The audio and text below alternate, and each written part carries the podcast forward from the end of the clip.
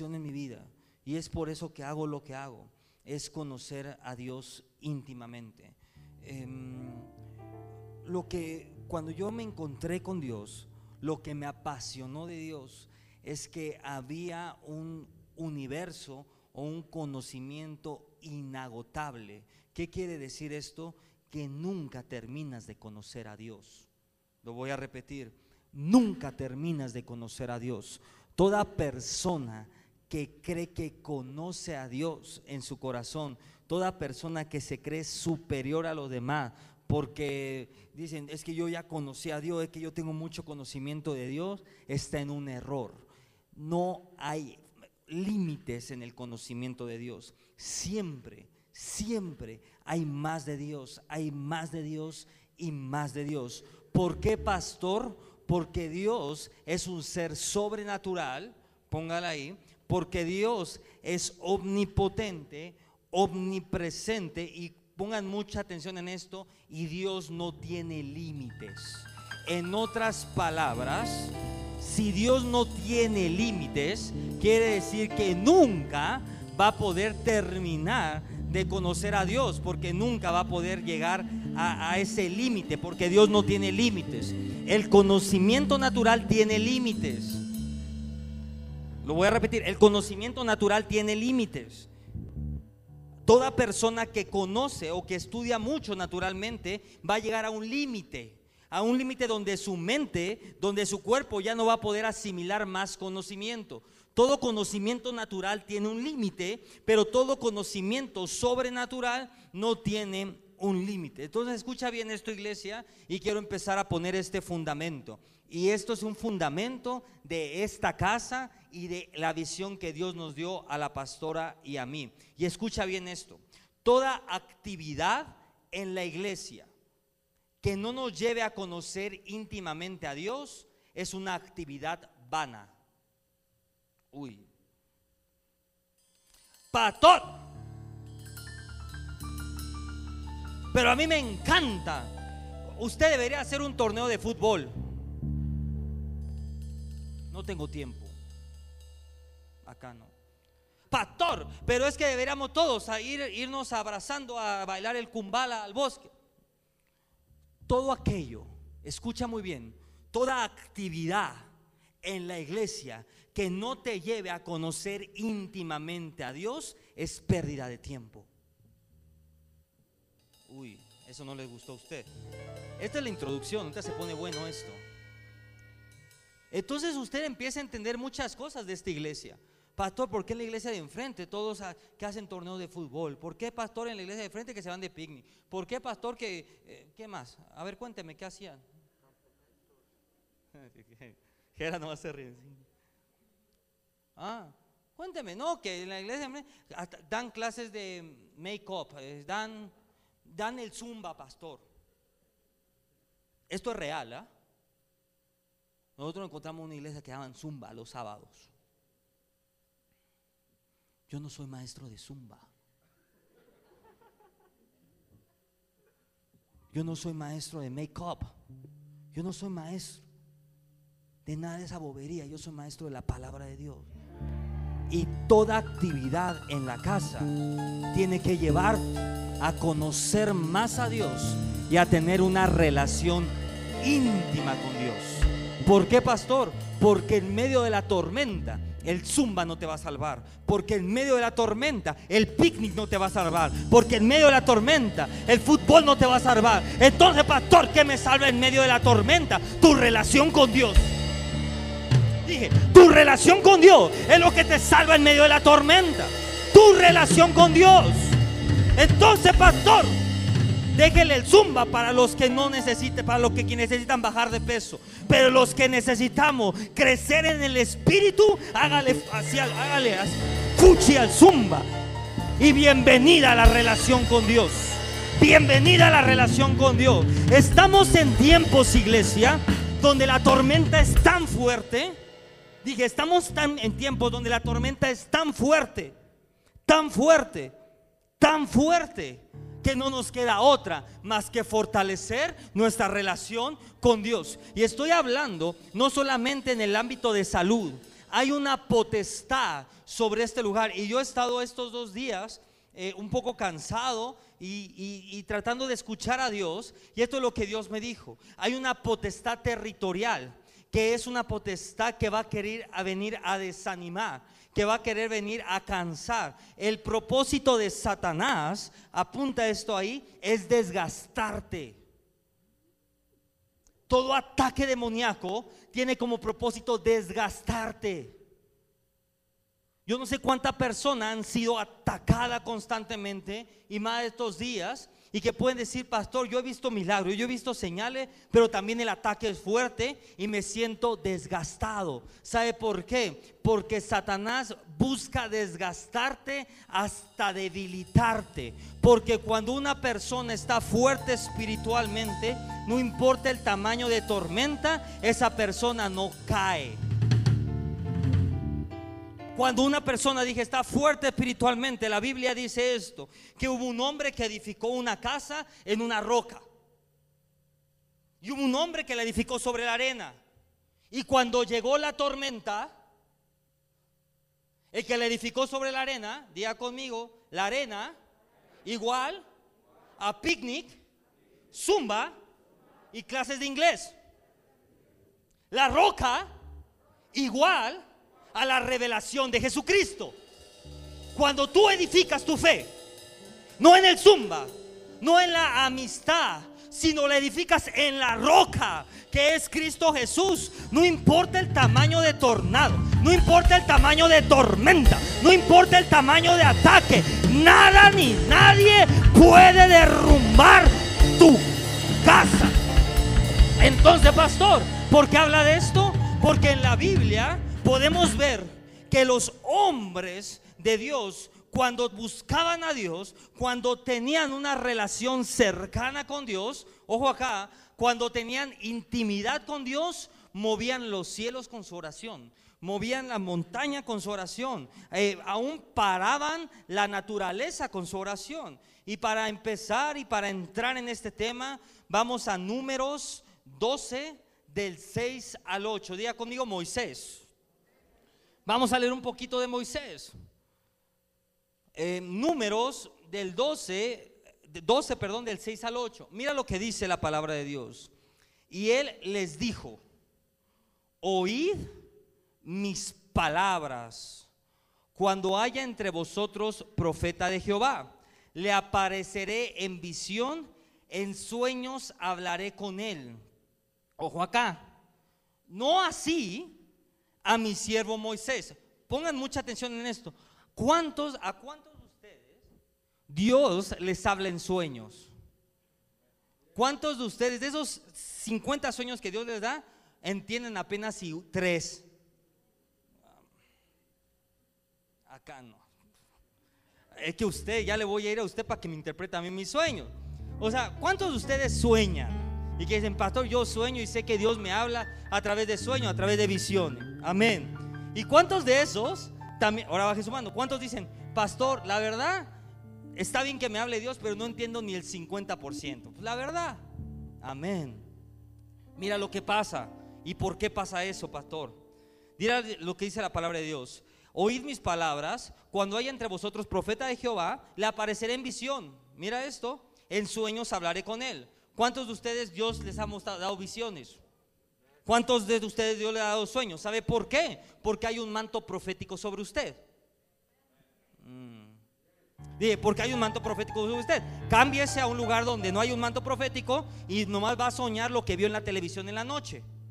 Pero ¿por qué sueño? Porque hay un manto profético. Pero mira lo que dice. Pero no, no le voy a hablar así a mi siervo Moisés, que él es fiel en toda mi casa a Él le voy a hablar cara a cara, claramente y no por figuras.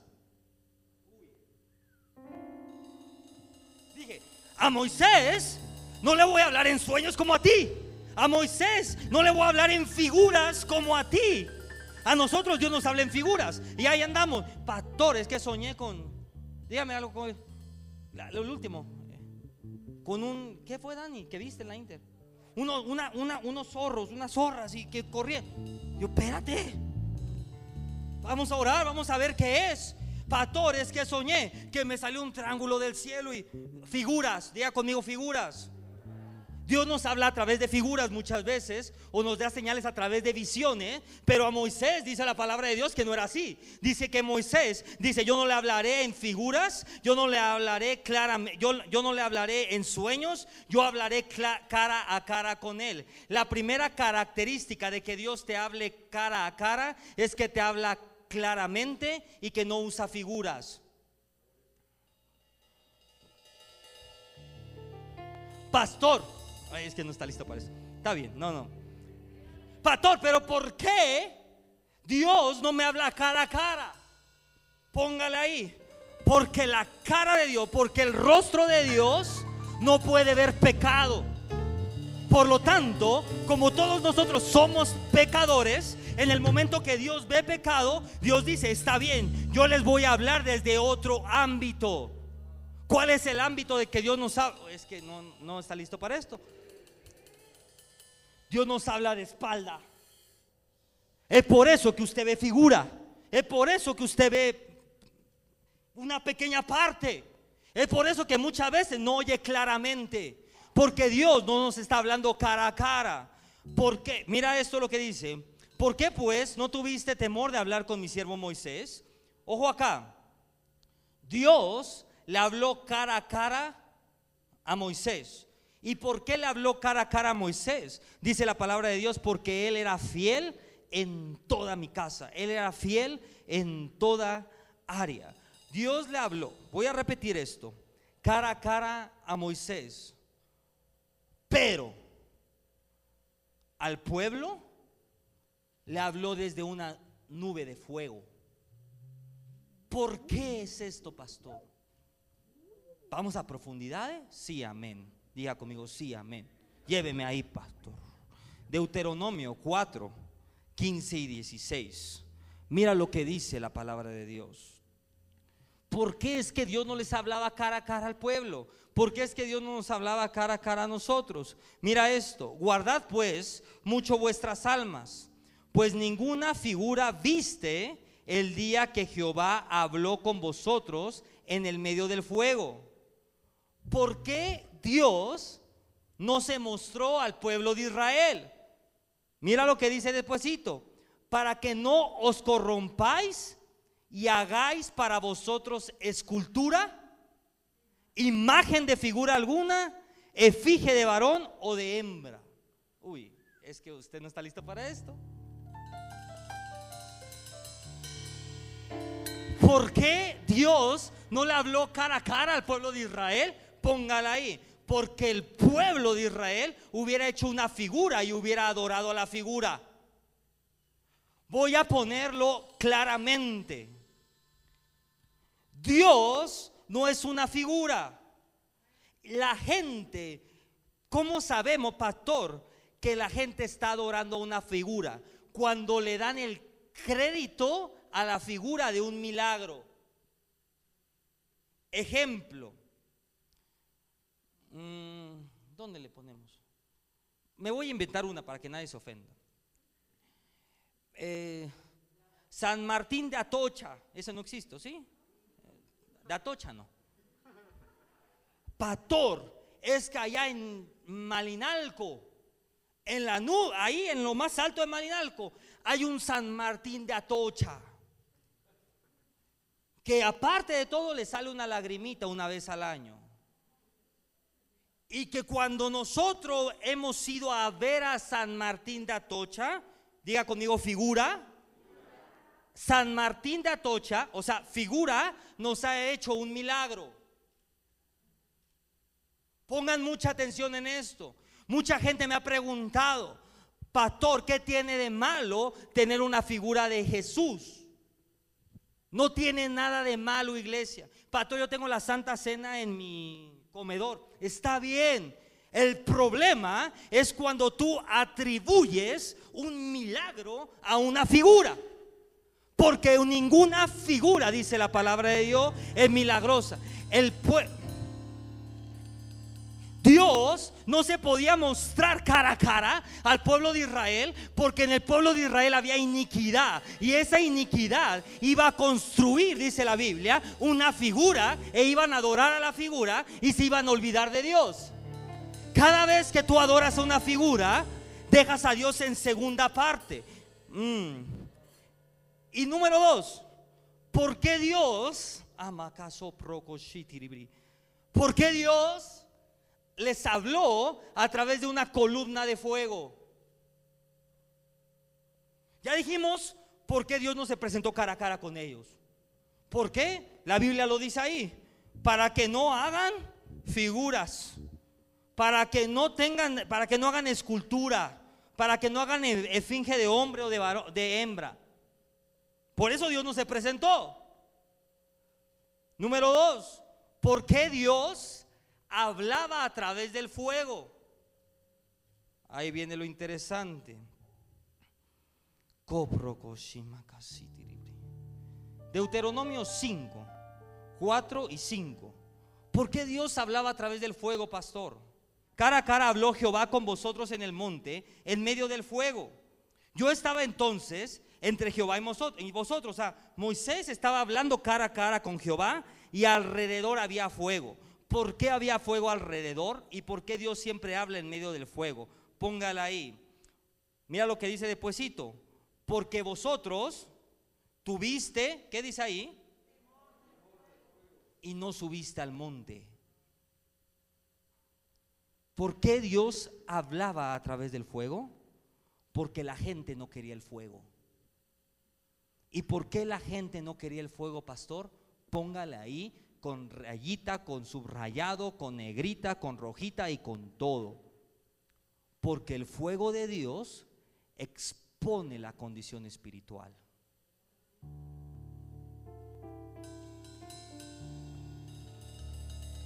El fuego de Dios tiene la capacidad de purificar, tiene la capacidad de santificar, pero también tiene la capacidad de exponer la condición espiritual de una persona. La gente no quiere el fuego de Dios porque expone la condición espiritual. ¿Sabe por qué? Porque el fuego de Dios trae pureza, porque el fuego de Dios trae santidad y mucha gente no quiere cambiar. En otras palabras, muchos iglesias rechazan los milagros. Muchas iglesias rechazan el bautismo del Espíritu Santo. ¿Por qué lo rechazan, pastor? ¿Por qué rechazan el hablar en lengua? ¿Por qué rechazan el bautismo del Espíritu Santo? ¿Por qué rechazan la liberación? ¿Por qué rechazan lo sobrenatural? Póngala ahí, por temor a ser expuestos.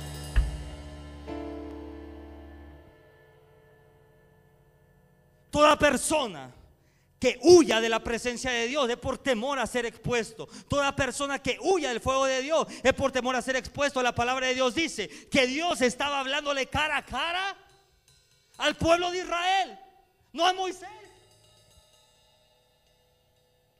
Pero el único que pudo verle la cara a Dios fue Moisés.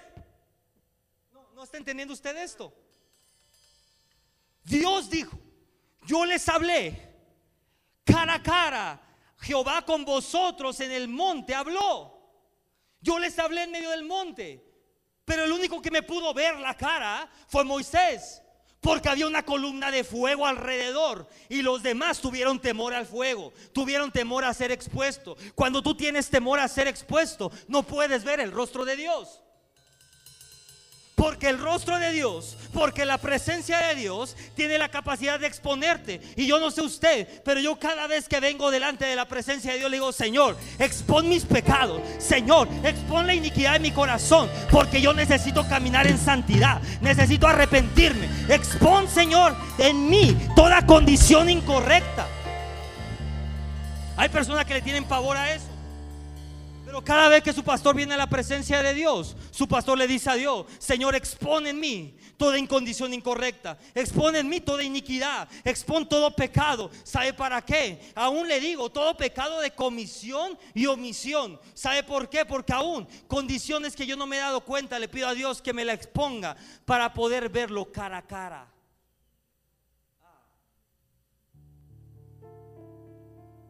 El fuego de Dios purifica. El fuego de Dios santifica. Y el fuego de Dios te confronta y te expone. El 90% de las iglesias le tienen miedo a esto. Pero yo sé que usted no. ¿O sí? Poquito. ¿Seguro? Entonces diga, Padre Celestial, quiero tu fuego. Quiero ver tu rostro. Quiero encontrarme cara a cara contigo. Límpiame. Purifícame. Amén. Esto es poderoso, iglesia. Esto es poderoso. Esto es poderoso. La gente le tiene pavor a la presencia de Dios. La gente le tiene pavor al fuego. Porque número uno, ya dijimos, expone tu condición espiritual, pero ponle número dos. El fuego expone la condición de tu corazón.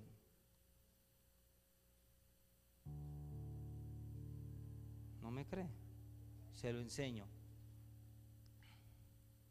Piensa una prueba que tuviste hace tres años. ¿Dos años? ¿Tres años? ¿Le parece bien? ¿Cómo usted reacciona? Prueba, póngale prueba igual a fuego. ¿Cómo usted reaccionó ¿Y qué es lo que salió de su boca y de su corazón en ese momento? Pongo una prueba de hoy, de hace una semana, de hace dos semanas, de hace un mes. ¿Cómo reaccionó y qué salió de su boca? ¿Ya se dio cuenta? El fuego expone. El fuego expone. El fuego expone. Todos los hombres que vieron cara a cara a Dios tuvieron que pagar un precio. Por eso la Biblia son contados con una mano los hombres de Dios que dicen ser amigos de Dios. Todo hombre que quiere tener un encuentro cara a cara con Dios, cuando hablo de hombre hablo de humanidad, hablo de creación. Todo hombre o mujer que quiera tener un encuentro con Dios tiene que pagar un precio. Pastor, ¿de qué habla con el precio? ¿De qué precio hablamos? Y ahora sí vamos a entrar. Esto fue la introducción solamente. Para entender el tener intimidad con Dios, hay que ir con el apóstol Pablo. Y vamos a Filipenses 3:10. Y mira lo que dice la palabra.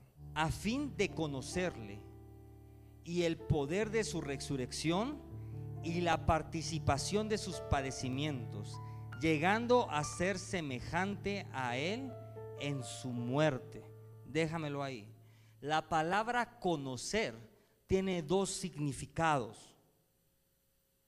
Voy a repetirlo. La palabra conocer tiene dos significados. Número uno se llama gnosis. Gnosis viene del griego gnóstico, que quiere decir esto. Gnosis significa el conocimiento de una palabra que no produce nada. En otras palabras, gnosis no es más nada que la acumulación de información. ¿Cuánta persona, no, no levante su mano, pero tienen mucho gnosis? Saben todo y todo no les sirve para nada. Se lo enseño en español para que entienda. ¿Cuánta? Levánteme su mano si usted tiene una licenciatura o para arriba. Licenciatura, levánteme su mano. Ok, ya. Los que levantaron su mano de licenciatura, ¿cuántos tienen un trabajo? O sea, trabajan para una empresa o tienen su compañía. Levanten su mano. Licenciatura y trabajo, ya, bájemela. ¿Cuánto de su carrera usted usa hoy en su trabajo?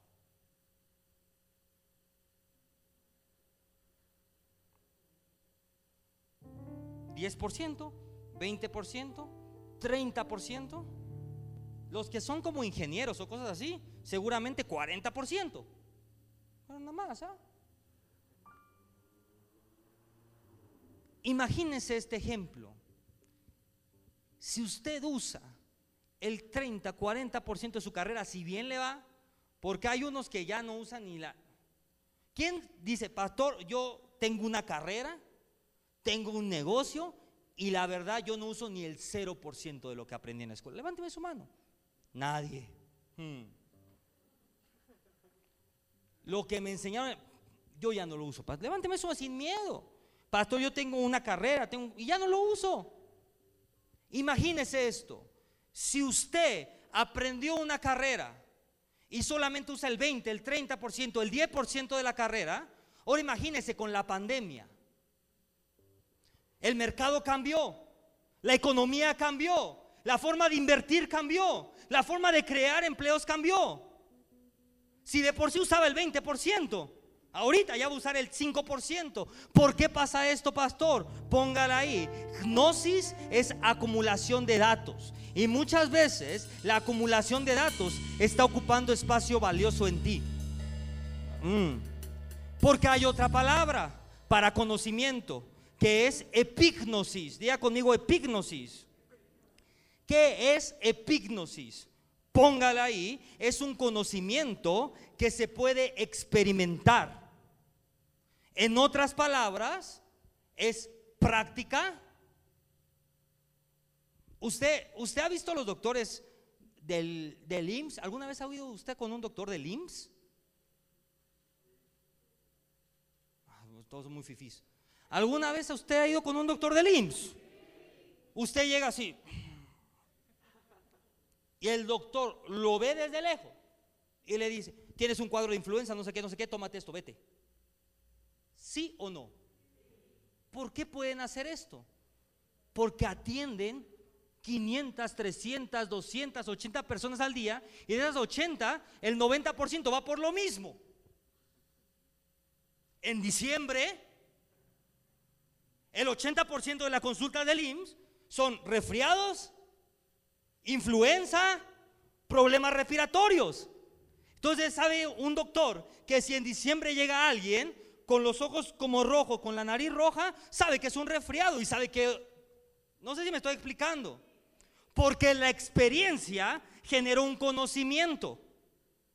En otras palabras, con Dios no se puede conocer a Dios desde la hipnosis, sino tienes que conocer a Dios de la epignosis, que es un conocimiento que se puede experimentar. En otras palabras, significa tener intimidad con una persona hasta conocerla. Epignosis significa practicarlo hasta entenderlo y conocerlo. Es chambear y chambear y chambear hasta que lo entienda y lo conozca. Mira esto, Juan 17:3. Y esta es la vida eterna, que te conozcan a ti, al único Dios verdadero y Jesucristo a quien has enviado. Otra vez la palabra conocer es epignosis. ¿Qué quiere decir esto, pastor?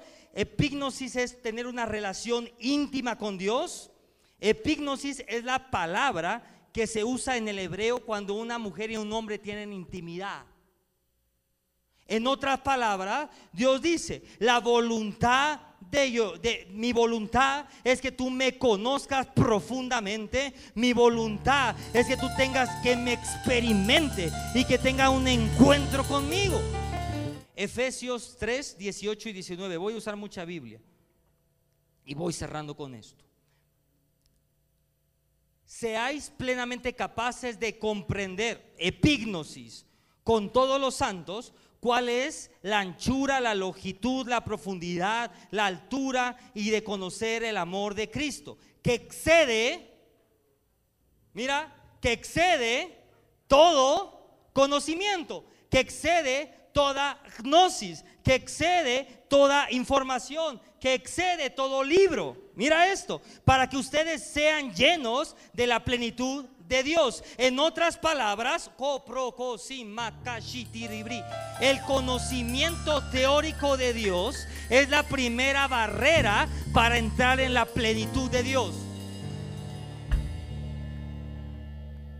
El conocimiento teórico de Dios es la primera barrera para entrar en la plenitud de Dios. ¿Usted cuántas personas han visto? Y esto es un caso de la iglesia, que llegan un día que llegan primer día a la iglesia, segundo día a la iglesia, dos días de la iglesia y se sanan de cáncer. Pero, pero hay una persona que lleva 18 años de creyente y no se sana de nada. ¿Por qué? Porque el conocimiento teórico es una barrera para lo sobrenatural. Pero el que no conocía nada, simplemente creyó, simplemente tomó la palabra y se manifestó la palabra en su vida. Pongan mucha atención en esto. La religión le ha dado mucho peso a la ignosis. Pastor, recíteme 18 versículos. No, no, no tengo ni idea. Pastor, pero la teología No tengo ni idea, porque no me importa la gnosis. A mí me importa tener una experiencia con Dios. Porque la experiencia con Dios te hace liberar, te hace sanar, te hace...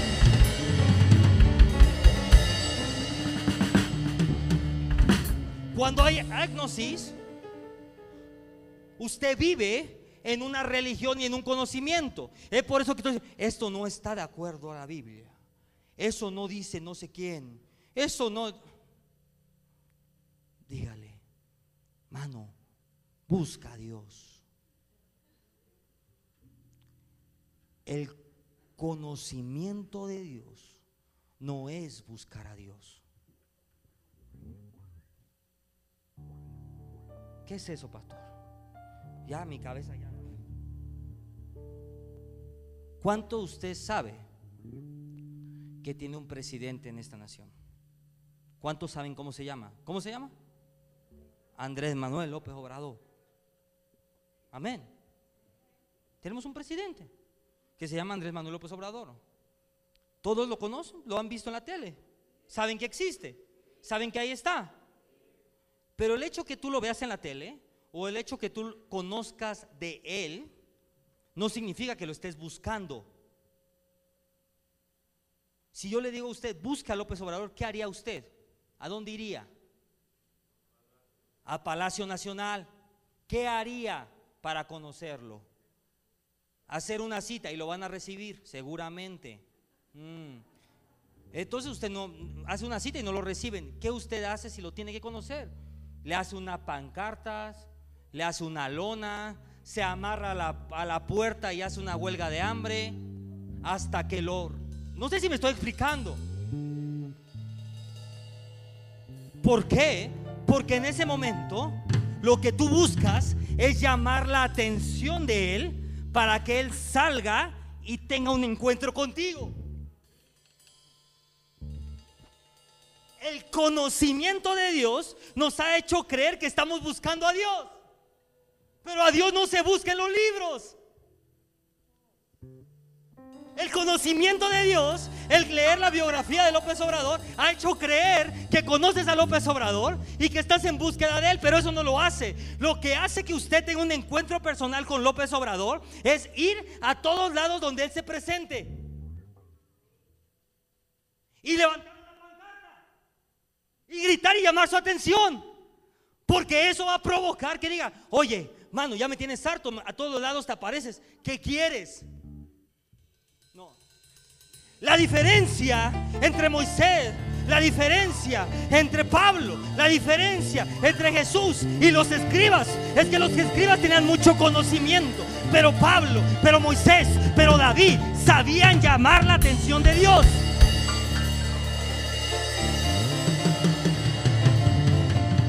Sabían llamar la atención de Dios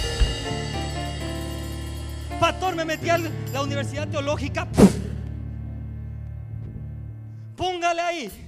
El conocer a Dios, el conocer el amor de Dios, el tener un encuentro con Dios. Pongan mucha atención en esto. No es un concepto teológico. El conocer a Dios es una experiencia sobrenatural. Entre más experimentas a Dios, más conoces de Dios. Pongan mucha atención en esto. No importa cuántos libros leas, no importa cuánta música escuche, si nunca has tenido una experiencia con Dios, nunca entenderás a Dios. Te lo pongo más en español. El reino de Dios, el poder de Dios, la gloria de Dios no son conceptos teológicos, son experiencias. Muchos pueden predicar del reino, pero no viven en el reino. Muchos pueden predicar que Dios hace milagros, pero cuando uno se le sana de gripa, wow, paran la iglesia y le ponen cámara y todo. ¿Qué es eso? ¿Por qué pasa eso, pastor? ¿Por qué pasa que en la gloria de Dios no hay? ¿Por qué pasa que el poder de Dios no está? ¿Por qué pasa que el reino de Dios no está? Muy sencillo, porque no son conceptos teológicos, son experiencias con Dios. Hasta que Dios estás desesperado y Dios se voltea y te da la vuelta y se fija en ti y te saca de lo, entiendes el amor de Dios. Antes no creías entender el amor de Dios.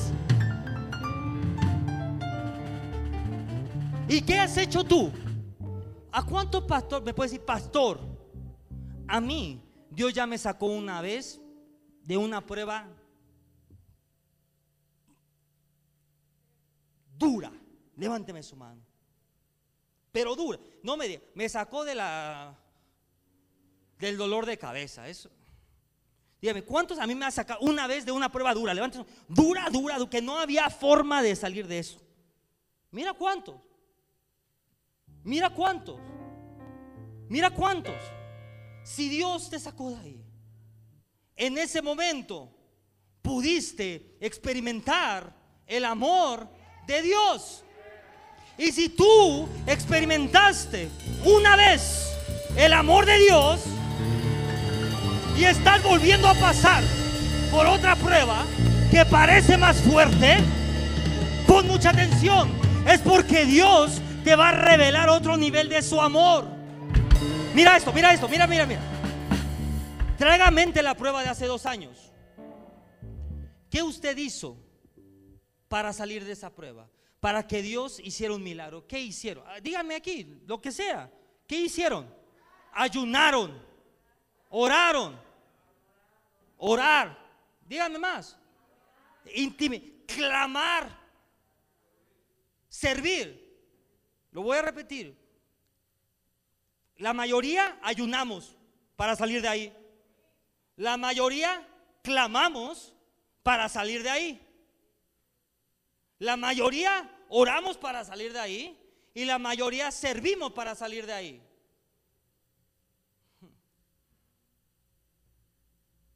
Clamar es ir afuera del Palacio Nacional a, gritarle, ¡Eh, ayúdame! Ayunar es amarrarte a la puerta y hacer una huelga de hambre. En otras palabras, lo que no has entendido es esto. En medio de la crisis, lo que hiciste es llamar la atención de Dios.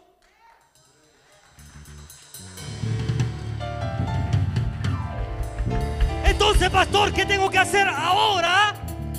Llama la atención más. Si la pancarta no sirvió, haz una lona. Si la lona no sirvió, amárrate a la puerta de Palacio Nacional y comienza a orar y a ayunar. Pero pastor, el ayuno no sirvió.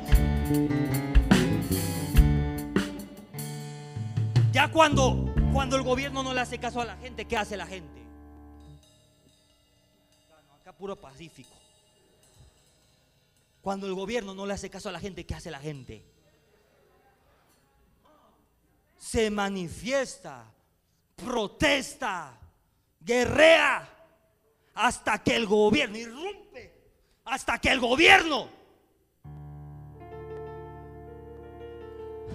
Si las puertas de Palacio Nacional son muy grandes, muy pesadas, y está escondido detrás de esa la persona que quieres ver, usted levántese y rompa y golpee hasta que las puertas caigan y usted puede entrar. En otras palabras, el enemigo pone puertas. El enemigo pone puertotas para que usted no pueda llegar al Padre. Pero ¿qué es lo que tiene que hacer usted? Su oración, su clamor tiene que traspasar las puertas. Su oración, su clamor tiene que retumbar. Su oración, su clamor. Pastor, pero porque usted ora así, pero porque usted grita, pero porque... ¿Sabe por qué? Porque he aprendido algo. He aprendido que la teología no llama la atención de Dios.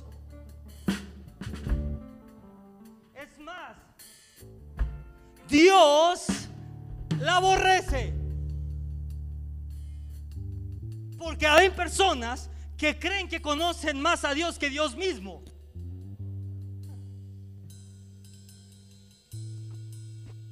Pero de repente usted ve al pastor como loco en la madrugada. Pero ¿por qué es eso? ¿Sabe por qué? Porque mi oración tiene que traspasar la puerta. Mi clamor tiene que traspasar la puerta. Mi clamor tiene que llamar la atención de Dios. Padre Celestial. Imagínense que hay una puerta de tres metros aquí y así de ancha.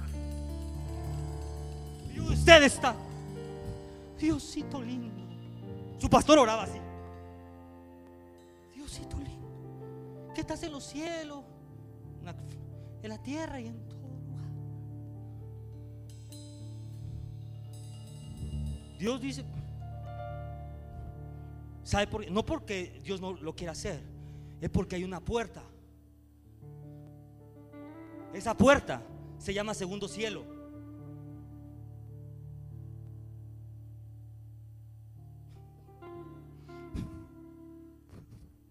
Diosito. ¿Sabe cómo le hacen en el segundo cielo?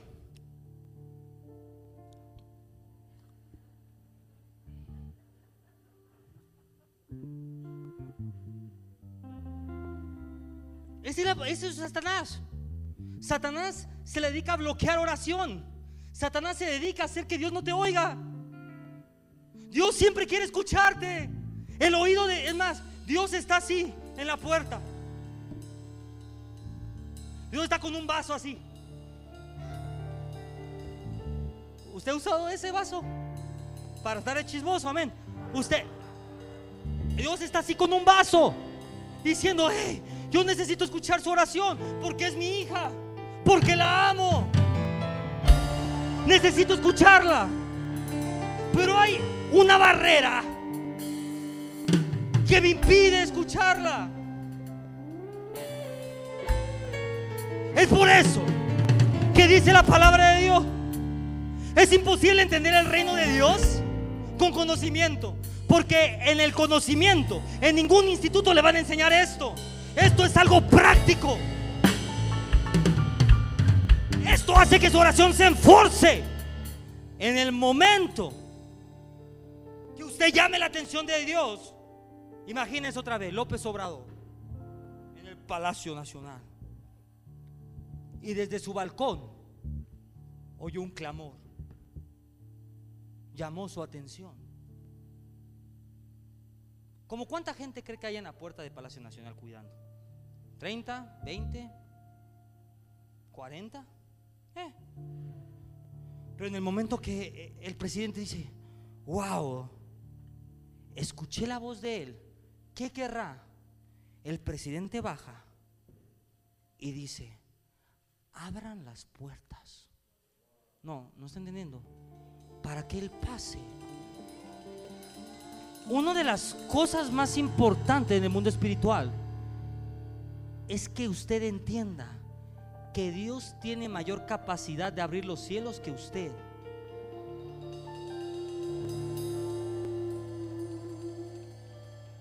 En otras palabras, ¿usted puede tirar la puerta de Palacio, de Palacio Nacional? Seguramente sí. ¿Le va a costar mucho trabajo? Seguramente lo van a sangolotear, le van a echar unos tehuacanazos,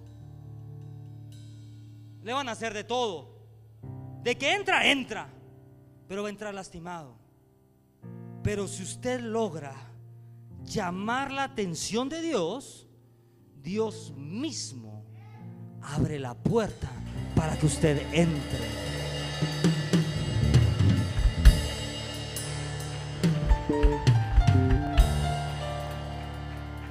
Pastor, entonces, ¿qué tengo que hacer? ¿Qué tengo que hacer?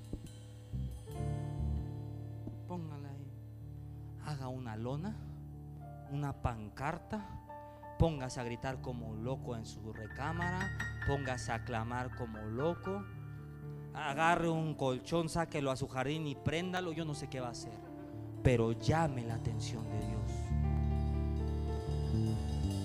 ¿Sabe por qué es tan difícil tener encuentros con Dios?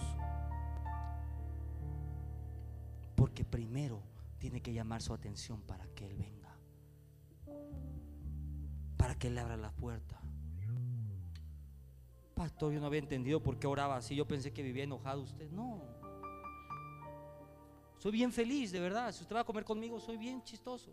Creo. Pero ¿por qué haces eso, pastor? ¿Por qué clamas así? Porque de verdad ha habido veces que la pastora y yo estábamos en este lugar y nos desgarrábamos la garganta, nos desgarrábamos el vientre por llamar la atención de Dios. La presencia de Dios está en este lugar porque alguien ha llamado su atención. Antes que hubiera alfombra, antes que hubiera todo, ahí por, don, por en medio de la iglesia hay una coladera. Por si algún día, no, lo cancelo en el nombre de Jesús. Una coladera ahí, que ya la dejamos ahí.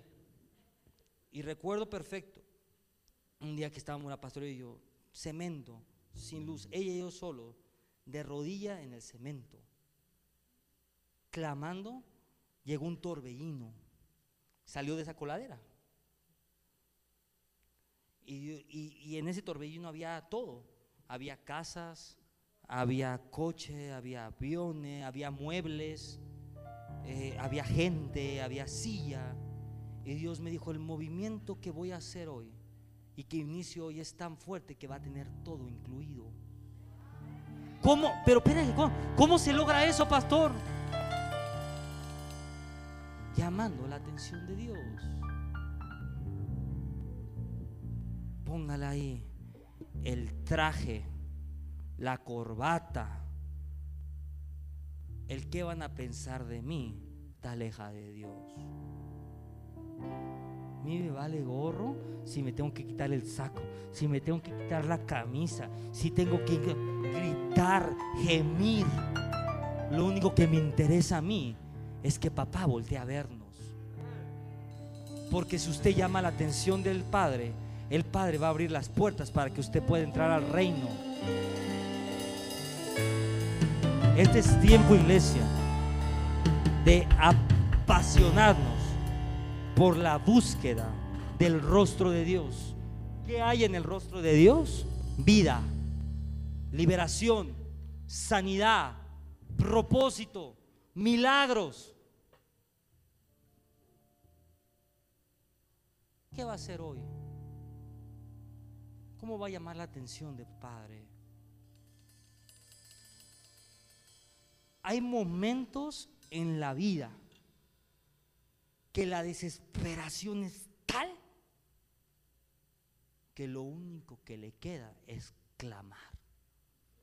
Hay momentos en la vida donde esto, donde esto no importa, donde el andar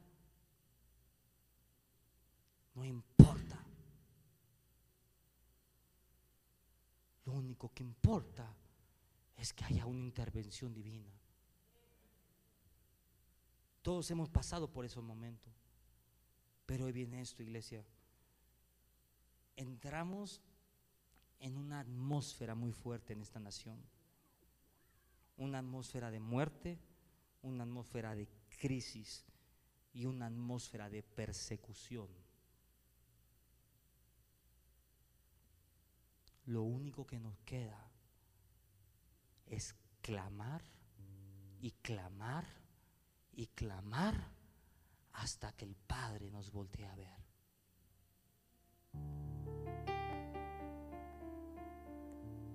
Yo no sé qué va a hacer usted. Quiero terminar aquí porque si no me voy otra hora. Yo no sé qué va a hacer usted. Yo no sé si usted se va a poner, ya le dije, va a ser una cartulina. Y usted me ve como loco, ¿sabe? Usted me ve con cara de, ah, sí, lo estoy diciendo real. Si usted tiene que llegar a la iglesia con una cartulina que diga, aquí estoy, tráigala. ¿Qué le importa que diga el de al lado? Mm, no, no está entendiendo nada. Si usted tiene que ir con una lona gigante de 18 metros y poner, Señor, volteame a ver, tráigala. Si usted tiene que venir vestido de verde fluorescente para que el Señor lo voltee a ver, vístase, pero haga algo. Si usted tiene que clamar, clame, grite, llame la atención del Padre